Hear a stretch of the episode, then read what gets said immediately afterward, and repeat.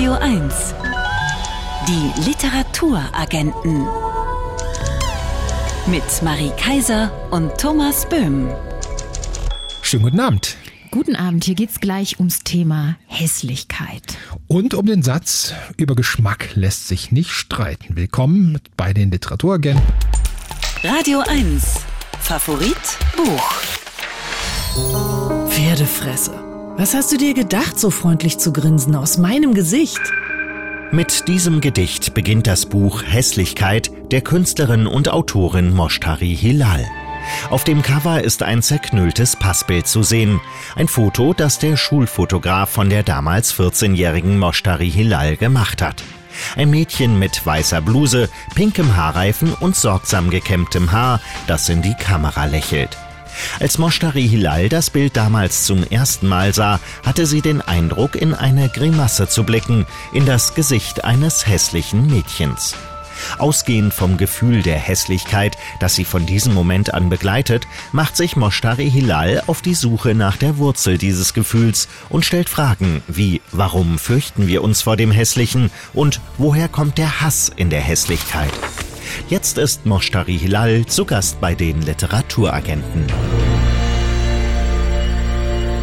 Und das war die Band Nitsch, Ende der Welt. Ich weiß, dass ich nichts weiß. Ich denke, also bin ich. Zurück zur Natur. Über Geschmack lässt sich nicht streiten. Das sind Sätze, die immer wieder fallen, Sätze, die als Kerngedanken großer Philosophen gelten. Oder, um es mit dem Titel des neuen Buches von Bruno Preisendörfer zu sagen, Sätze, die die Welt verändern. Aber haben die großen Philosophen sie wirklich so gesagt und auch so gemeint? In einer Gedankenreise von Sokrates bis Nietzsche geht Preisendörfer Ursprung, Nachleben und Missverstehen von vermeintlichen Kerngedanken nach. Und die Literaturagenten gehen der Sache jetzt mal auf den Kern und sprechen mit Bruno Preisendörfer. Preisendörfer. Schönen guten Abend, Herr Preisendörfer. Guten Abend. Bruno Preisendörfer, wir haben Sie kennengelernt mit Ihrer vierbändigen Geschichte, vier Zeitreisen in prägende Epochen der deutschen Geschichte, vier Bücher, die von der immensen Vielfalt der Stimmen leben, die darin hörbar werden. War es Ihr Interesse am historischen Originalton, der zu der Beschäftigung mit den Sätzen, die die Welt verändern, geführt hat? Das Ausgangsinteresse waren die Missverständnisse eigentlich, denen ich ja teilweise selber natürlich aufgesessen bin, wenn man sich nicht intensiv damit beschäftigt.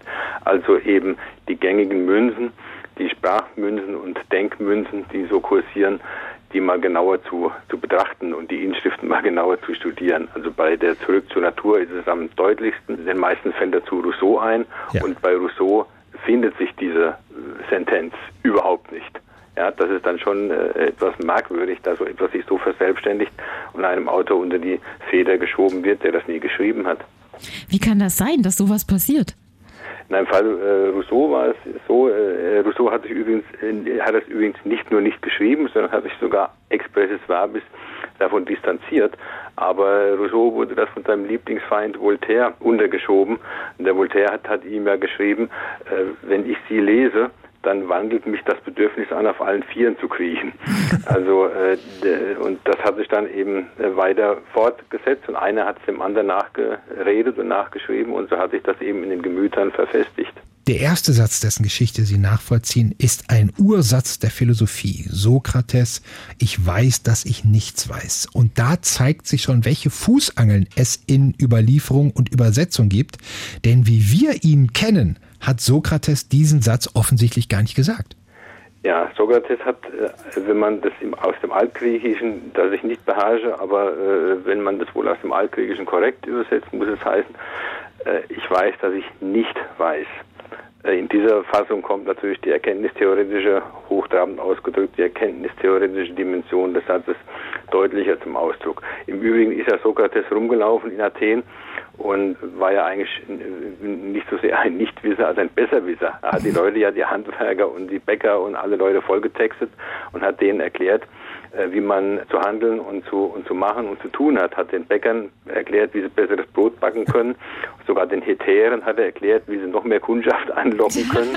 Gleichzeitig hat er eben gesagt, ich bin der Einzige, der weiß, dass ich nicht weiß. Also was natürlich dann äh, die Folgewirkung hat in der Philosophiegeschichte, dass halt die menschliche Erkenntnis fragwürdig ist. Das ist die Initialzündung eigentlich gewesen, die dann die Nachfolger äh, so intensiv beschäftigt hat. Gehen wir doch noch mal auf gesicherten Boden. Über Geschmack lässt sich nicht streiten. Ein Satz von Immanuel Kant, ein Satz, der den Alltagsfrieden ganz oft sichert. Ich brauche zum Beispiel nicht drüber streiten, ob irgendwas schön ist oder nicht. Aber diese Auslegung, die hätte Kant auf die Palme gebracht, oder?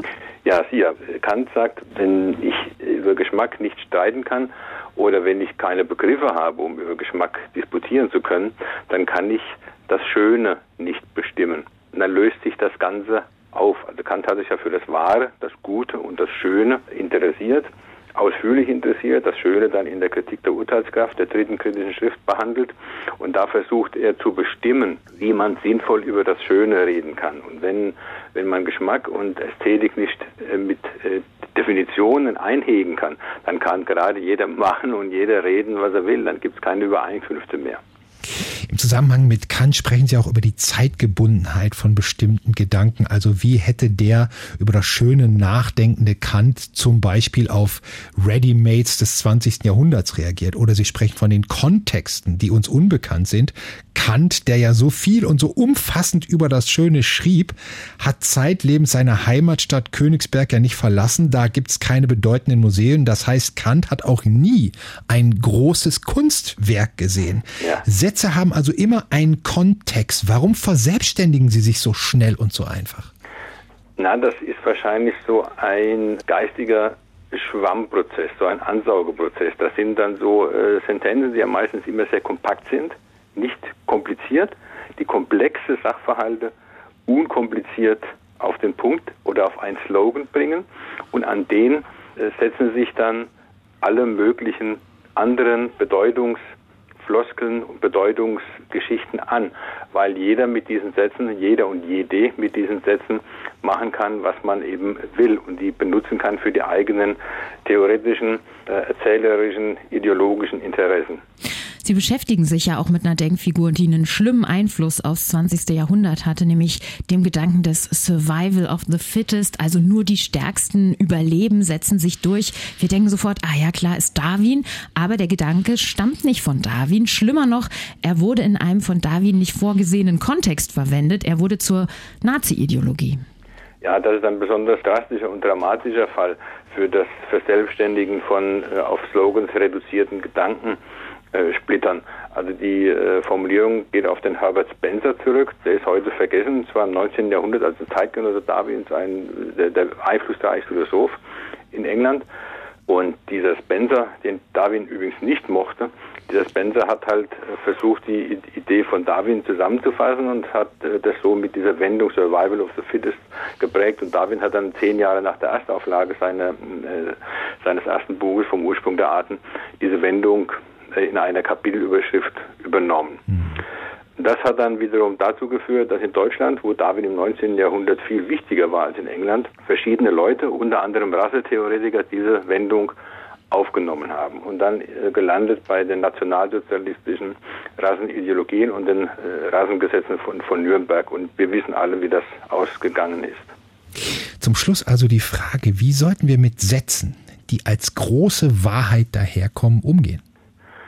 Immer mit noch größerer, allergrößter Vorsicht und immer darauf achten, wie die Zusammenhänge sind und auch nicht nur, wie das irgendjemand gemeint hat ursprünglich, sondern wie die Entstehungs- und die Wanderungsgeschichten dieser Gedanken sind. Dann kann man sich vor allzu reduktionistischen Festlegungen dann am besten hüten. Ich glaube, Bruno Preisendörfer, Sie haben ein Buch geschrieben, das Sokrates gefallen hätte, denn damit kann man überall rumgehen und allen erzählen, dass man es besser weiß. Sätze, die die Welt verändern. Eine Gedankenreise von Sokrates bis Nietzsche ist im Galliani Verlag erschienen, hat 336 Seiten und kostet 25 Euro. Und wir sagen vielen Dank dafür. Ja, gerne. Bis bald. Tschüss. Tschüss. Bis bald. Radio 1. Favorit Buch. Pferdefresse. Was hast du dir gedacht, so freundlich zu grinsen aus meinem Gesicht? Mit diesem Gedicht beginnt das Buch Hässlichkeit der Künstlerin und Autorin Moshtari Hilal. Auf dem Cover ist ein zerknülltes Passbild zu sehen. Ein Foto, das der Schulfotograf von der damals 14-jährigen Moshtari Hilal gemacht hat. Ein Mädchen mit weißer Bluse, pinkem Haarreifen und sorgsam gekämmtem Haar, das in die Kamera lächelt. Als Moshtari Hilal das Bild damals zum ersten Mal sah, hatte sie den Eindruck, in eine Grimasse zu blicken, in das Gesicht eines hässlichen Mädchens. Ausgehend vom Gefühl der Hässlichkeit, das sie von diesem Moment an begleitet, macht sich Moshtari Hilal auf die Suche nach der Wurzel dieses Gefühls und stellt Fragen wie warum fürchten wir uns vor dem Hässlichen und woher kommt der Hass in der Hässlichkeit? Jetzt ist Moshtari Hilal zu Gast bei den Literaturagenten. Guten Abend, Moshtari Hilal. Guten Abend. Guten Abend. Für Ihr Buch verwenden Sie ausschließlich Fotos, die Sie selbst zeigen. Angefangen bei diesem Schulfoto, das Sie mit 14 Jahren zeigt. Wieso konnten Sie nur ausgehend vom eigenen Gesicht, dem eigenen Körper, dem eigenen Gefühl ein Buch über Hässlichkeit schreiben? Ich denke, der persönliche Ausgangspunkt kann zu sehr interessanten Analysen führen, vor allem wenn man mit ähm, einer Geschichte oder einem Selbstbild aufgewachsen ist, das ja schon auch äh, eine Minderheitenperspektive oder eine Perspektive darstellt, die in unserem universalen Verständnis von Wissen oder dem Menschenbild nicht inbegriffen ist. Ich mache das auch in äh, meiner Kunst, ähm, dass ich durch Selbstporträts ähm, mich mit größeren Gefühlen auseinandersetze. Und diese Gefühle kommen auch im Buch wieder vor. Das sind Gefühle wie Scham, Angst, Hass. Das sind für mich auch die zentralen Gefühle, die mit Hässlichkeit zusammenhängen. Die Be Beschäftigung mit meinem eigenen Körper ist also nur exemplarisch. Äh, am Ende und wenn wir uns die Gefühle anschauen und die Geschichte von Hässlichkeit, dann ist es ähm, übertragbar auf unterschiedliche Körper. Hm. Wie genau erinnern Sie sich an dieses Gefühl, das Sie damals mit 14 beim Blick auf Ihr Passfoto hatten? Dieses Foto, was ja auch auf dem Cover vorkommt, ist ein Foto, das andere von mir gemacht haben. Das ist ein Schulfoto, auf das ich mich ähm, sehr euphorisch auch vorbereitet habe und natürlich in der Art und Weise, wie ich mich gekleidet habe oder frisiert habe, die Protagonistinnen aus den Serien, die ich damals gesehen habe, amerikanische Serien imitiert habe. Das heißt, ich gehe in diese Situation mit einem Verständnis davon, wie ich auszusehen habe mhm. und sehe dann dieses Foto und das trifft nicht. Das trifft nicht zu. Und ähm, ich versuche vor allem in diesem ersten Kapitel, das Hass heißt, aber vor allem auch Selbsthass ist, ähm, von dieser Selbstentfremdung zu sprechen. Ähm, ich ich ähm, orientiere mich da zum Beispiel an den antikolonialen Denker Fanon, der über Selbstentfremdung, einen viel gewalttätigeren Zustand, ähm, nämlich ähm, von kolonialisierten Subjekten mhm. spricht. Aber ich glaube, das trifft auch für viele andere Menschen zu, die damit aufwachsen, anders sein zu müssen, um richtig zu sein. Also die Vorstellung, im falschen Körper mit der falschen Identität geboren zu sein. Sie sind in Afghanistan geboren, sind mit zwei Jahren nach Deutschland gekommen, haben dann in einer Gesellschaft gelebt, in der bestimmte Gesichter und Körper als normal und schön, andere als unnormal und hässlich gelten. Maßstäbe, die Sie ja auch verinnerlicht hatten, schon als junges Mädchen. Sie haben die Serien gerade angesprochen, dass Sie sich selbst dann als hässlich empfunden haben beim Blick auf dieses Foto.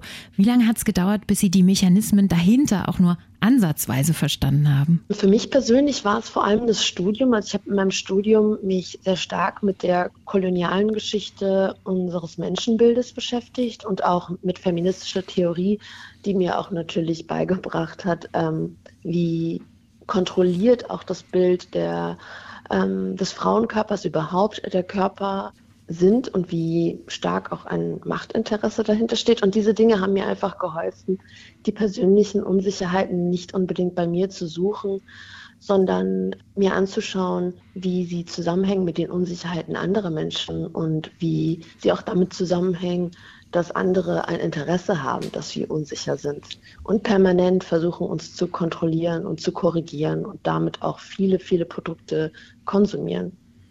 Mostarelai, Sie beschreiben, wie Sie als Kind ein idealisiertes Bild von sich entworfen haben, wie Sie später als Frau aussehen würden. Immer wieder geht es in Ihrem Buch darin, dass wir ein idealisiertes Bild von uns selbst entwerfen und es fast als Pflicht empfinden, dem möglichst nahe zu kommen, unter größten Schmerzen und Mühen. Was treibt uns da an? Ich denke, dass wir in der Gegenwart auch noch eine größere Pflicht empfinden, schön zu sein oder normal zu sein, weil uns diese Schönheit reproduzierbar vorkommt. Was ich damit meine, ist, dass es nicht unbedingt eine Schönheit ist, mit der man entweder geboren ist oder nicht, sondern man kann sie erreichen durch Disziplin, durch Diäten, durch die Kontrolle über den eigenen Körper, ähm, durch sehr viele Produkte und dann gibt es Anleitungen, YouTube-Tutorials, wo die auch erklärt werden, wie diese Produkte angewandt werden müssen und auch ähm, chirurgischen Eingriffen, medizinischen Eingriffen, die noch nie so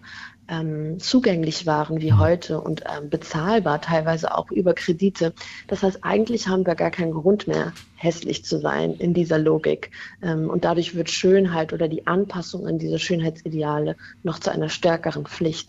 Wenn wir nicht schöner werden, obwohl wir es könnten, ähm, so ist das Versprechen, dann sind wir auch Versager oder wir sind schuld, selbst schuld an der eigenen Ausgrenzung oder dem nicht geliebt werden. Das ist der Diskurs, in dem wir uns befinden und natürlich ähm, nehmen das Teenagerinnen und der Ausgangspunkt meines Buches ist nämlich mein mein, mein, äh, meine Erinnerung als Teenagerin, ähm, die nehmen das noch stärker wahr, weil sie in, genau in dem Alter sind, wo sie versuchen, in ihr Geschlecht, ähm, in ihr Gender hineinzuwachsen, in meinem Fall eine Frau zu werden. Und lernen, dass das gar nicht so natürlich ist, sondern dass wir sehr, sehr viele Körperpraktiken und Regeln befolgen müssen, um dann eine Frau sein zu dürfen. Radio 1 Favorit Buch unser Favorit ist in dieser Woche Hässlichkeit, ein Buch, in dem die Künstlerin und Autorin Moshtari Hilal ausgehend von sich selbst eine Ideengeschichte der Hässlichkeit und auch eine Geschichte des Hasses in der Hässlichkeit schreibt. Wir sprechen nochmal mit Moshtari Hilal. Hallo nochmal. Hallo. Wenn Sie es auf den Punkt bringen müssten, welche Rolle erfüllt die Hässlichkeit wenn sie Hass in sich trägt? Ich denke, es ist sehr wichtig, dass wir uns stärker auf Hass hier konzentrieren und nicht so sehr darum, wer ist hässlich oder welche Symptome der Hässlichkeit könnten wir oberflächlich an uns selbst und anderen erkennen.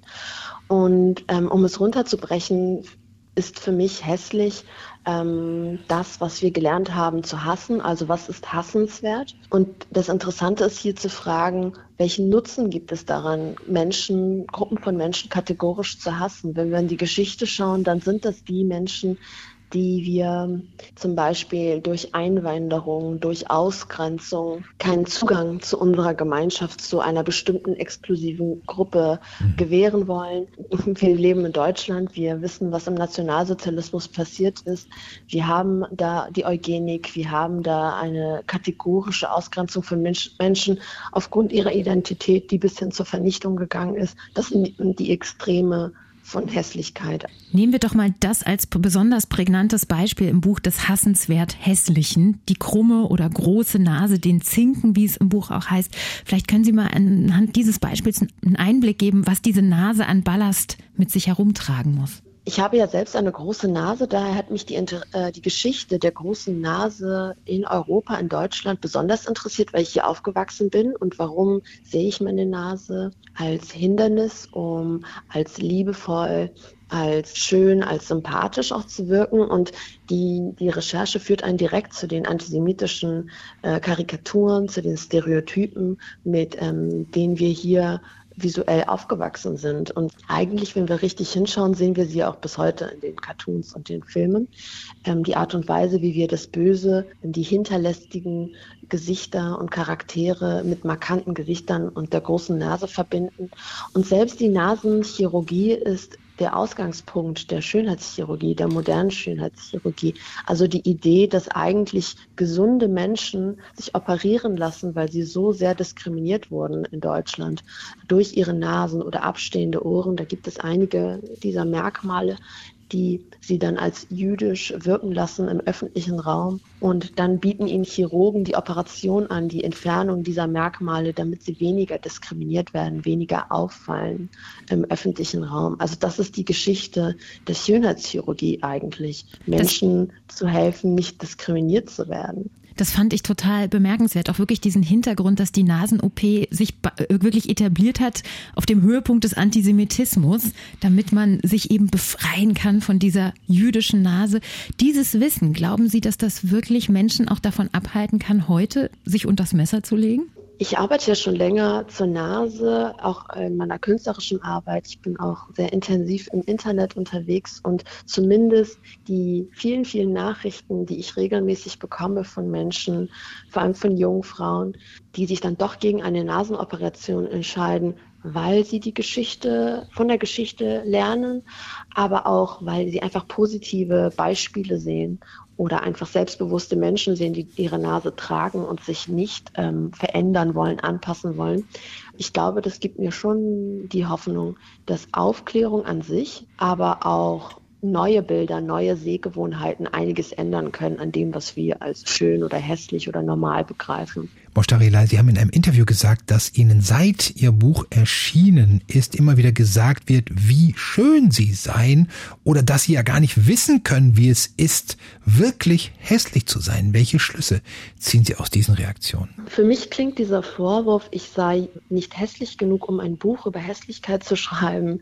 Also für mich klingt das einfach danach, dass mein Buch noch nicht gelesen wurde, ähm, weil das ist ja gar nicht die Prämisse des Buches, dass ich die eigene Hässlichkeit beweisen will, um etwa Mitleid zu äh, bekommen, sondern es geht darum, zum einen sich mit der Hässlichkeit zu beschäftigen, auch als Person, die nicht kategorisch ausgeschlossen ist aus unserem Schönheitsbegriff. Mhm. Also in, für mich galt ja immer, ich müsste einige Dinge tun, meinetwegen die Nasenchirurgie oder Laserbehaarbehandlung und dann könnte ich schöner sein. Aber es gibt Menschen, die kategorisch ausgeschlossen sind. Und mein Buch stellt auch die Frage danach, zu welchem Preis wollen wir an so einem Schönheitsbegriff festhalten, wenn sie andere Menschen entmenschlicht und ihnen ähm, so viel wegnimmt und wenn eigentlich in der Schönheit so viel Hass mitproduziert wird für die Menschen, die wir als hässlich wahrnehmen.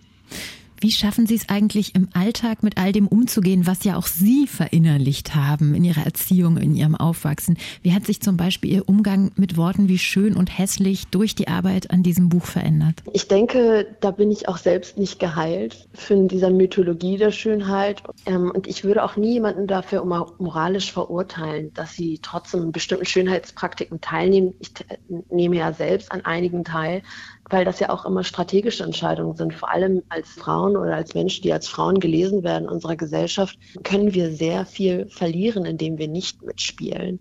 Ähm, wir werden dann als unhygienisch oder unzivilisiert oder unsympathisch wahrgenommen. Das kann uns privat und beruflich so viele Nachteile bringen. Ich denke, es ist eine sehr persönliche Entscheidung, wie weit man gehen möchte. Für manche Menschen ist es dann eben Beine rasieren oder sich die Haare färben. Für andere Menschen geht es dann aber sehr weit bis in die Schönheitschirurgie. Und ich glaube, für mich ist diese Normalisierung von Schönheitschirurgie so ein Punkt, wo ich denke, vielleicht sollten wir endlich aufhören, unsere Körper so sehr einem Ideal entsprechen zu lassen, das ja eigentlich irgendwo auch aus einer Rassentheorie oder einem darwinistischen Menschenbild entstanden ist. Das sagt Moshtari Hilal über ihr Buch Hässlichkeit. Das ist im Hansa Verlag erschienen. 224 Seiten kosten 23 Euro. Und wir freuen uns sehr, dass Sie sich Zeit für dieses Gespräch genommen haben. Vielen Dank. Vielen Dank auch für die Einladung. Tschüss. Tschüss. Radio 1. Die Literaturagenten. Autorinnen sind auch nur Leserinnen. Um kein Buch gab es in diesem Herbst so viele Diskussionen wie um den Debütroman von Charlotte Gneuss mit dem Titel Gittersee. Die 1992 in Ludwigsburg geborene Gneuss erzählt darin von der Dresdner Vorstadt Gittersee in den 1970er Jahren. Kritisiert wurde unter anderem, dass der Text sachliche Fehler enthält, auf die der Schriftsteller Ingo Schulze bereits vor der Veröffentlichung hingewiesen hatte.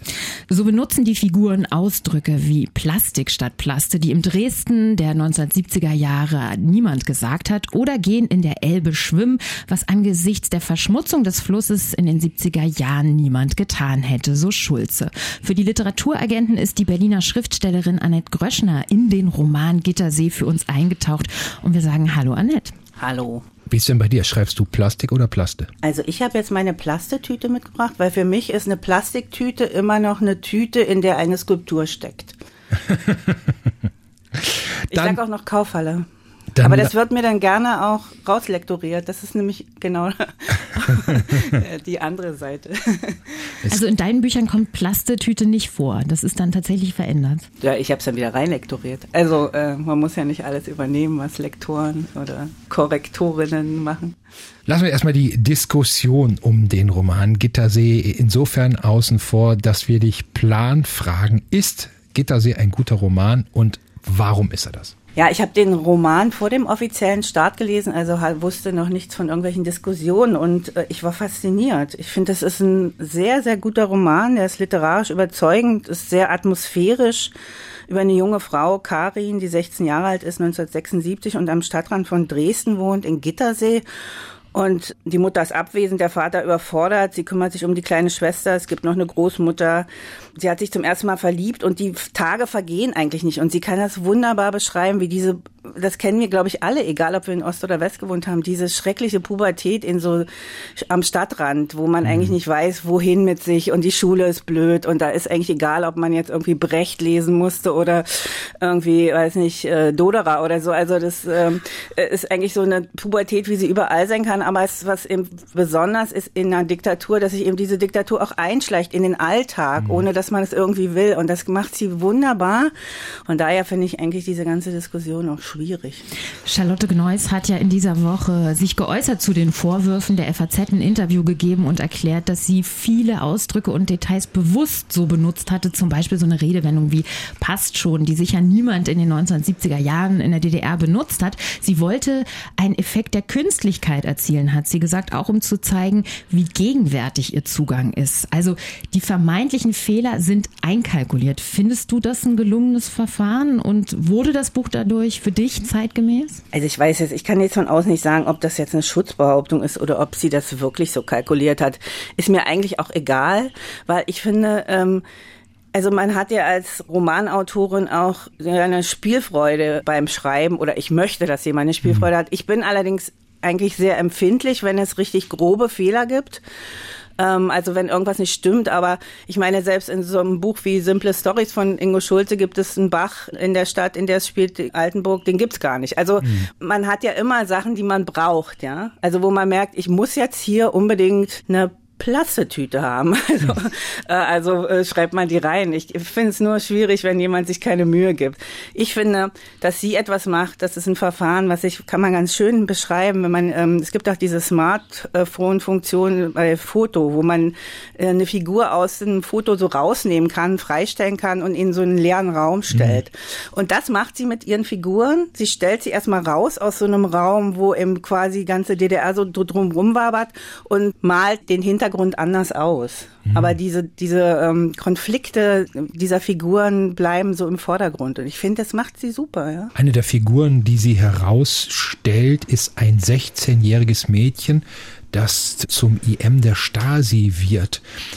Charlotte Gneuss sagt, es ginge ihr darum zu fragen, ob Unschuld möglich ist.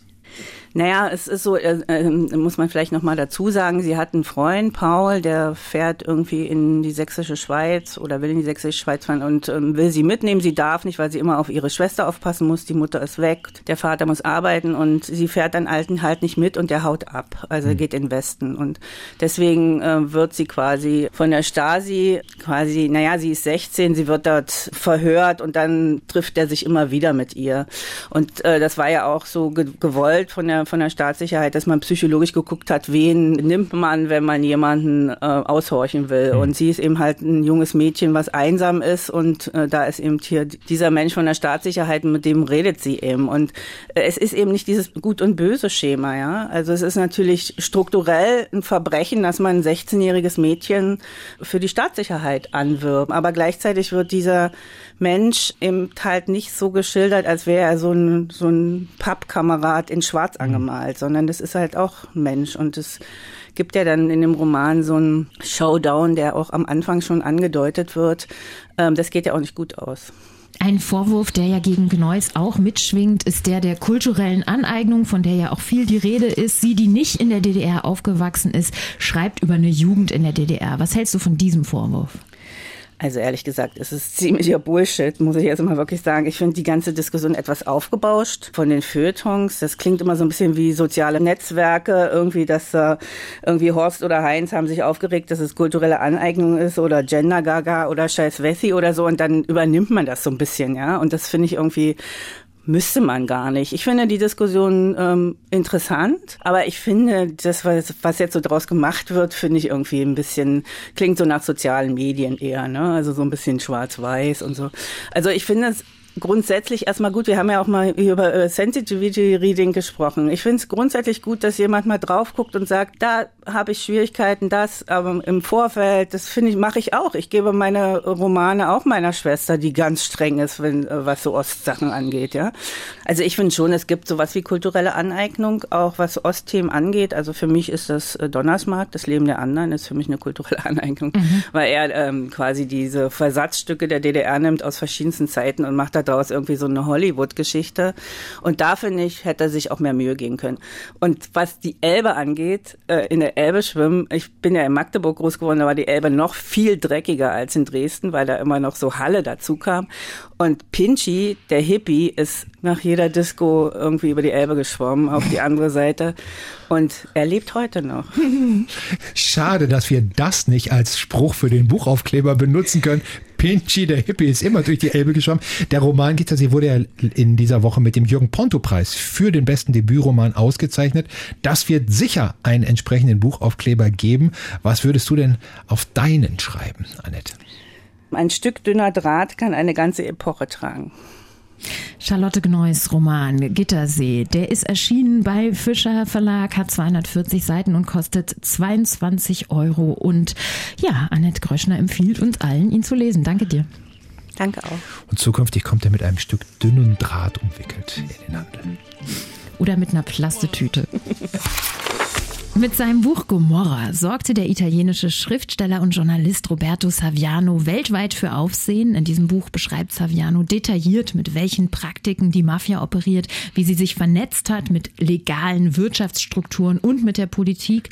Dadurch ist Saviano ins Fadenkreuz der Mafia geraten, muss seitdem unter Polizeischutz leben.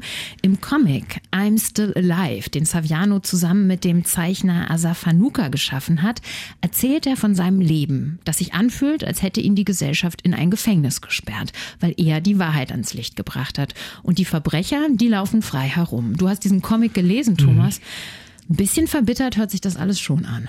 Das ist dieses Buch auch. Ähm, und wie könnte es auch anders sein? Seit so vielen Jahren kann Roberto Saviano nun schon kein normales Leben mehr führen, kann nicht spazieren gehen, kann sich nicht spontan mit Freunden treffen, kann keine Beziehungen mehr führen, weil sich in seinem Leben unter ständigem Polizeischutz die Liebe, wie er schreibt, verwandelt in Abneigung, Mangel und Frustration.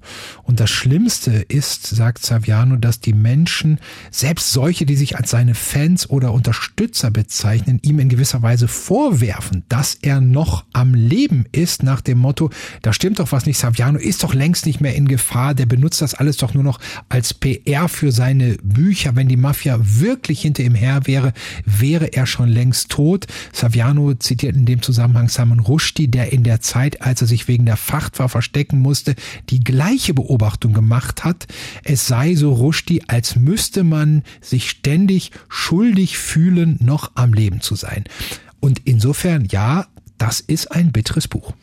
I'm Still Alive hat Saviano selber geschrieben, aber eben als Comic, also in Zusammenarbeit mit dem preisgekrönten Zeichner Asaf Hanuka. Was bringt diese Form und diese besondere Zusammenarbeit? Diese Form bringt ungemeine Eindringlichkeit und das fängt gleich mit der ersten Zeichnung an. Saviano sitzt am Schreibtisch, die Zeichnung ist schwarz-weiß, der Schreibtisch ist voller Blut, rot natürlich was das alles aussagt. Hier schreibt ein Mensch über Verbrechen, ist dadurch aber selbst in seinem Leben bedroht. Es gibt eine Szene, da geht es um die Gesten, die ein Anwalt der Mafia Saviano gegenüber vor Gericht gemacht hat. Diese Geste lässt sich in einem Bild natürlich viel besser darstellen als durch bloße Worte. Die Geste, die der Anwalt gegenüber Saviano gemacht hat, war die des Zupfens der Augenbrauen, was er Saviano damit signalisieren wollte. Pass bloß auf, dass dir nichts geschieht. Ein anderes Bild, das ich ungemein suggestiv fand, Saviano schildert, wie ihn in den größten Momenten des Selbstzweifels größte Traurigkeit überkommt und dass er dann sogar in allem Zweifel überlegt, Selbstmord zu begehen. Er wird damit, schreibt er, zu seinem größten Feind. Und das wird dargestellt auf einer Seite, in der Saviano von vielen Savianos umstellt und bedroht wird. Und zuletzt schöpft der Comic dann natürlich ungemein aus der Comicsprache. Da gibt's natürlich Superhelden. Einmal nachdem ihn eine Frau verlassen hat, sitzt er da als trauriger Iron Man auf dem Bett. Also die Bilder fügen der ohnehin schon bewegenden Geschichte den Gedanken von Saviano viele weitere Ebenen hinzu. Und trotzdem die Frage, was soll das Ganze eigentlich? Also warum veröffentlicht er seine Memoiren in Comicform und jetzt nicht, wie der von dir ja gerade schon erwähnte Salman Rushdie in Joseph Anton als Autobiografie in Buchform? Ja, grundsätzlich ist Saviano sowieso sehr kreativ. Er hat ja nach seinen dokumentarischen Büchern auch Fernsehserien produziert, ist im Internet aktiv, unterstützt zivilgesellschaftliche Aktionen in Italien.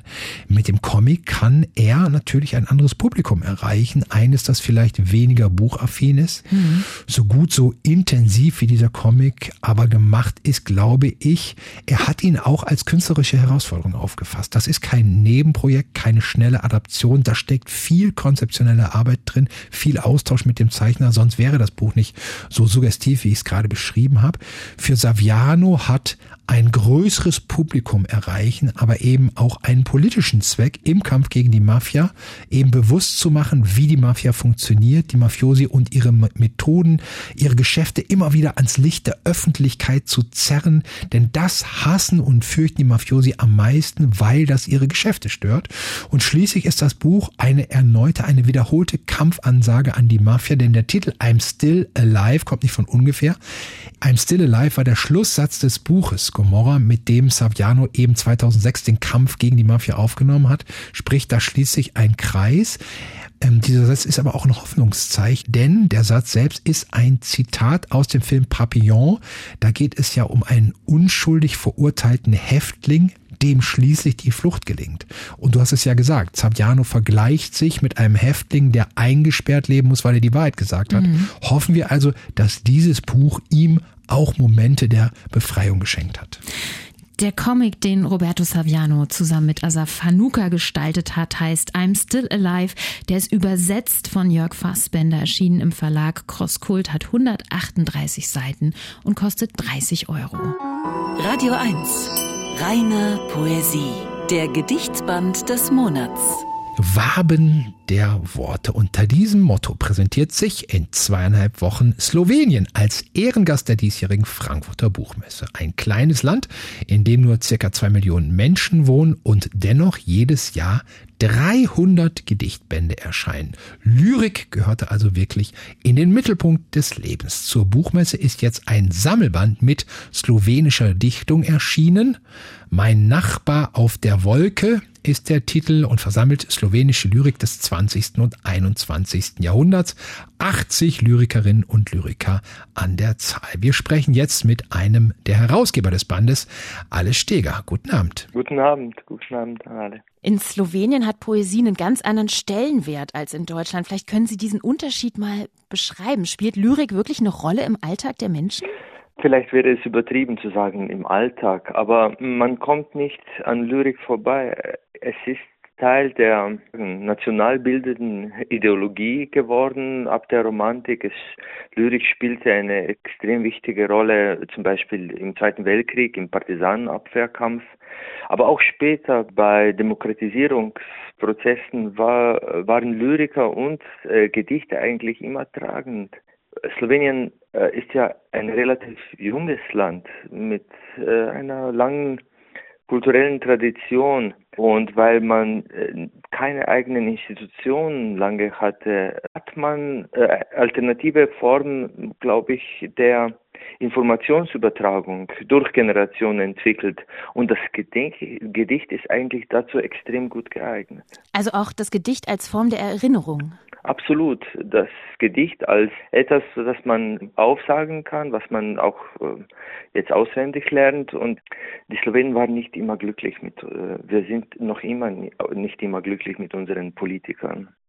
Und man äh, vertraute eigentlich in die Politik sehr selten. Man hat sie immer wieder mit einem Misstrauen beobachtet, was immer los ist. In Krisenzeiten ähm, musste man aber auf etwas vertrauen und setzen. Und das war eigentlich, das waren die Menschen, die äh, an, am Rand der Gesellschaft standen und eigentlich auch jetzt. Deswegen vertraut man vielleicht auf ein Gedicht in Krisenzeiten mehr als auf einen äh, politischen Aufruf oder eine Rede. Mir wurde gesagt, dass die slowenische Sprache besonders geeignet sei, um darin zu dichten. Können Sie das bestätigen und woran könnte das vielleicht liegen? Ich glaube, wahrscheinlich ist jede Sprache dazu geeignet zu dichten und sie hat seine eigenen mh, hm, Besonderheiten. Ähm, das Slowenische ist von den jetzt südslawischen Sprachen eine, eine sehr ähm, melodische Sprache. Sie wurde sehr auch nicht nur vom jetzt äh, vom äh, vom Deutschen zu Teils beeinflusst, sondern vor allem auch vom Italienischen und vom Lateinischen. Und deshalb ist sie eine sehr, äh, wie soll ich sagen, sinnliche und singbare äh, Sprache, die auch ähm, ja, ihre sprachlichen Besonderheiten natürlich hat, wie zum Beispiel das Dual, eine besondere grammatikalische Form für zwei, also man drückt dann mit besonderen äh, Suffixen zwei Frauen, zwei Männer äh, etc. aus. Das haben nicht viele Sprachen beibehalten. Im Slowenischen natürlich äh, äh, will man dann auch damit ein wenig angeben und romantisieren und man sagt, ja, das wäre eine Form, die so geeignet ist für zum Beispiel Liebesgedichte. Äh, aber zugleich ist das natürlich eine Form, die sehr geeignet ist für den Zwist um zu sagen, natürlich, ich streite mit dir, also wir streiten, wir zwei streiten der Aspekt dieses Duals, der dann oft weggelassen ist, wenn man sich damit rühmt. Das Buch ist auf der einen Seite chronologisch geordnet. Es gibt Gedichte von 16 wichtigen Dichterinnen und Dichtern des letzten Jahrhunderts, aber dazwischen mischen sich so thematische Kapitel, die heißen dann Revolte und Kampf, Stadt und Zuhause, Tiere und Pflanzen, Grenze und unterwegs. Warum haben Sie sich im Buch für so eine doppelte Ordnung entschieden? Meistens sind ja Anthologien linear äh, nach Datum äh, der Geburt äh, der Dichterinnen und Dichter geordnet. Und weil es sich um ein Buch handelt, das ja 80 Lyrikerinnen und Lyriker versammelt, wollten wir das irgendwie umgehen. Wir wollten umgehen, dass da nur ein einzelnes Gedicht oder zwei kleine Gedichte von jemandem stehen.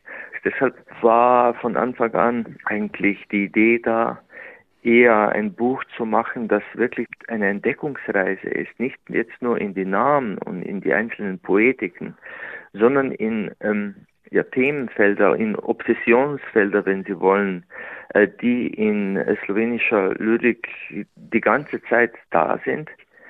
Man muss umdenken und man muss versuchen, dann eigentlich wirklich ein, ein Entdeckungsbuch zu gestalten, das wirklich einlädt zur Entdeckung, Entdeckung jeder, jedes von diesen Autoren, Autoren und vor allem auch ähm, ein Ganzes entwirft. Und bei uns gibt es äh, jetzt mit auch der Geschichte der Slowenen verbunden und mit der besonderen sprachlichen Lage und auch mit gewissen äh, nationalen Frustrationen verbunden, doch auch äh, besondere Augenmerke. Zum Beispiel extrem, eine extrem äh, dichte ähm, an Gedichten, die die Sprache, das Aussprechen, das Nicht-Aussprechen können, thematisieren zum Beispiel, die die Familie thematisiert oder sehr viele eben Revolte-Lieder äh, und Gedichte. Das sind ja mh, hm, die Revolte, der Kampf, ähm, dieser Zug außerhalb des Systems zu sein im in der Lyrik eigentlich einen extremen Freiraum zu empfinden, aus dem man äh, viel freier als im alltäglichen Leben eigentlich gegen das System, gegen Ungerechtigkeit, gegen äh, Gleichschaltung eigentlich sprechen kann. Und das nicht nur jetzt zu, zu kommunistischen Zeiten, sondern sowohl zuvor wie danach. Das finde ich extrem interessant und wichtig eigentlich für äh, eine, wie soll ich sagen, europäische äh, Sicht heutzutage, wie man mit Gedichten umgehen kann und was Gedichte auch für uns im heutigen Alltag sein können. Mein Nachbar auf der Wolke, slowenische Lyrik des 20. und 21. Jahrhunderts, ist im Hansa Verlag erschienen, 312 Seiten, kosten 36 Euro und herausgegeben wurde der Band von Matthias Göritz, Amalia Maciek und Alles Steger, mit dem wir sprachen und vielen Dank für dieses Gespräch. Unser Gedichtband des Monats Oktober ist Mein Nachbar auf der Wolke, slowenische Lyrik des 20. und 21. Jahrhunderts. Gerade haben wir darüber gesprochen mit einem der Herausgeber, mit Alice Steger. Und der hat auch extra für uns vier Gedichte rausgesucht, die wir hier zu Gehör bringen wollen. Eins davon ist das titelgebende Der Nachbar auf der Wolke von Edward Kurzbeck. Wir haben den Titel des Gedichts ein wenig umgeändert äh, von der Nachbar äh, auf der Wolke in mein Nachbar auf der Wolke, weil wir damit eigentlich den deutschen Lesern äh, noch näher bringen wollten, dass die slowenische Literaturlandschaft und äh, die deutschsprachige Literaturlandschaft eigentlich Nachbarlandschaften sind. Edward Kotzbeck ist eine absolute Schlüsselfigur, nicht nur jetzt für die Lyrik, slowenische Lyrik des 20. Jahrhunderts, sondern für die slowenische Geschichte. Er war ein christlicher Sozialist, der sich zu Zeiten des Spanienkriegs gegen die Kirche, eigentlich gegen die Politik der Kirche, äh, der slowenischen Kirche aussprach, wurde ein Befreiungskämpfer, kämpfte äh, neben Tito eigentlich, war in der Führung der Partisanen, war auch der erste Minister nach 45 für Slowenien in der jugoslawischen Regierung er war aber ein ehrlicher Idealist und wo er dann immer mehr zu Gehör bekam über Gräueltaten, die seine, äh, seine Kameraden eigentlich befohlen haben nach dem Zweiten Weltkrieg, die Säuberungen, die bei uns stattgefunden haben, hat er viel zu viele Fragen gestellt. Äh, alten Mit Mitkämpfern eigentlich zu viele ungemütliche Fragen und wurde dann stillgestellt, konnte nicht publizieren, war im inneren Exil, schrieb absolut halluzinogene Gedichte. Ist auch jemand, der wirklich ein Zeitzeuge ist, über den man eigentlich die slowenische moderne Geschichte sehr gut verstehen kann. Und dieses Gedicht, Der Nachbar auf der Wolke, es äußert sich zuteils auch sehr pejorativ über äh, das, was ein Schriftsteller äh, äh ist, zum Beispiel äh, vergleicht sie mit Kleingärtnern. Es beschreibt ein Klima ein Klima, in dem man nur den Mund öffnen muss und alles wird schon in deinem Namen gesagt. Und es beschreibt eigentlich diesen Freiraum, diesen imaginativen, inneren Freiraum der, äh, des Gedichts und der Sprache, der eigentlich einem in einem totalitären System nur noch übrig bleibt. Aber zugleich ist er auch äh, extrem ironisch und kritisch der eigenen Gesellschaft gegenüber. Er beschreibt zum Beispiel am Ende des Gedichts die fünfte Nachmittagsstunde, wo im slowenischen Parlament äh, Tarok gespielt wird als die äh, einzige Stunde des Slowenentums. Es waren extrem kritische Aussagen. Das Gedicht spricht darüber, wie natürlich Sprache zur Propaganda werden kann und das, damit sind wir ja heutzutage umso mehr umwoben. Äh, ich finde es ein extrem starkes äh, Gedicht äh, über Revolte und Selbstanalyse. Der Nachbar auf der Wolke. Mach du nur den Mund auf, alles andere erledigt der Transistor.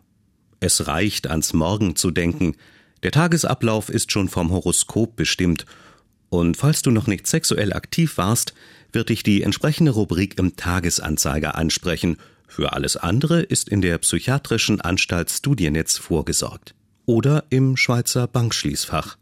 Für jeden Tag gibt es neun mathematische Operationen, für die Nacht jedoch drei wesentliche Vorteile. Die Flaschen häufen sich im Hof, daneben wachsen Hochhäuser. Der Nachbar aus dem 13. Stock tritt nachmittags auf die Wolke und geht spazieren. Er observiert die Welt, alles in bester Ordnung. So gerne beobachtet er die Kleingärtner und verwechselt sie ständig mit Schriftstellern. Seine Frau hält ihren Mann für ein Flugobjekt. Im Erzbistumspalais ärgert sich Napoleon, dass er Ljubljana mit Salzburg verwechselt hat. Diese Verwechslungen dauern bis fünf Uhr nachmittags, als hinter dem Roschnikberg der alte Löwe brüllt und die Schischka-Bande ihm zulächelt. In der Kreiner Sparkasse wimmeln Termiten und beginnen das Fundament der Ideologie zu zerfressen. Und erst um Mitternacht beruhigen sich die im Regierungspalast versammelten Machthaber des Jahrhunderts und spielen Tarok.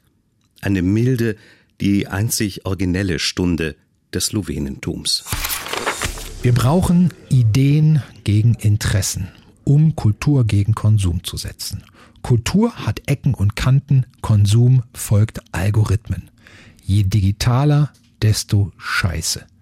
Es ist der Draht zur Welt, der uns vom Leben abhält. Und was wir brauchen, können nur wir selber schaffen, schrieb der Dichter Bert Papenfuß, eine der Schlüsselfiguren der Literaturszene in Berlin vor dem Fall der Mauer in der Prenzlauer Bergszene, auch nach dem Fall der Mauer als Untergrunddichter und Gastronom.